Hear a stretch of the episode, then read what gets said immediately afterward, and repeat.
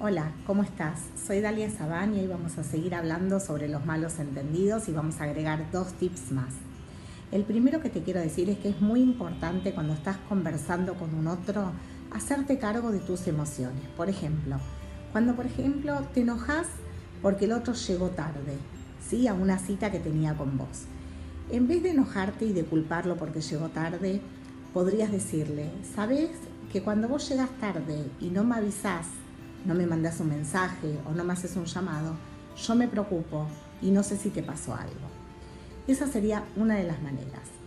Otra de las cosas es concentrate no solamente en lo que vos querés comunicar y en lo que vos querés decir, sino por un ratito tratar de cerrar ¿sí? las ganas de seguir hablando y comunicando y concentrate en lo que el otro intenta comunicarte. ¿Qué me quiere decir?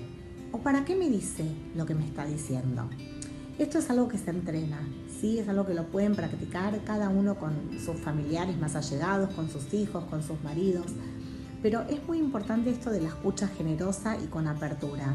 Poder entender que el otro me quiere decir algo, me quiere comunicar algo y cuál es su intención, ¿sí? La intención positiva de para qué me dice lo que me está diciendo.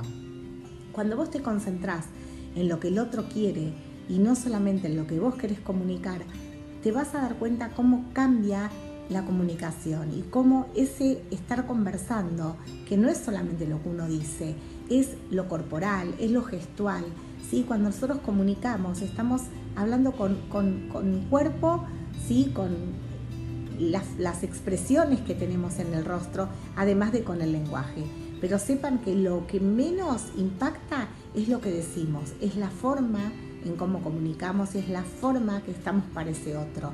¿sí? Presten atención a que cuando el otro te está hablando, cómo uno está, con qué posición, con qué mirada, si estás con el celular prestando atención a otra cosa o mirando algo que te distrajo. ¿sí? Estar para el otro, estar con entrega incondicional.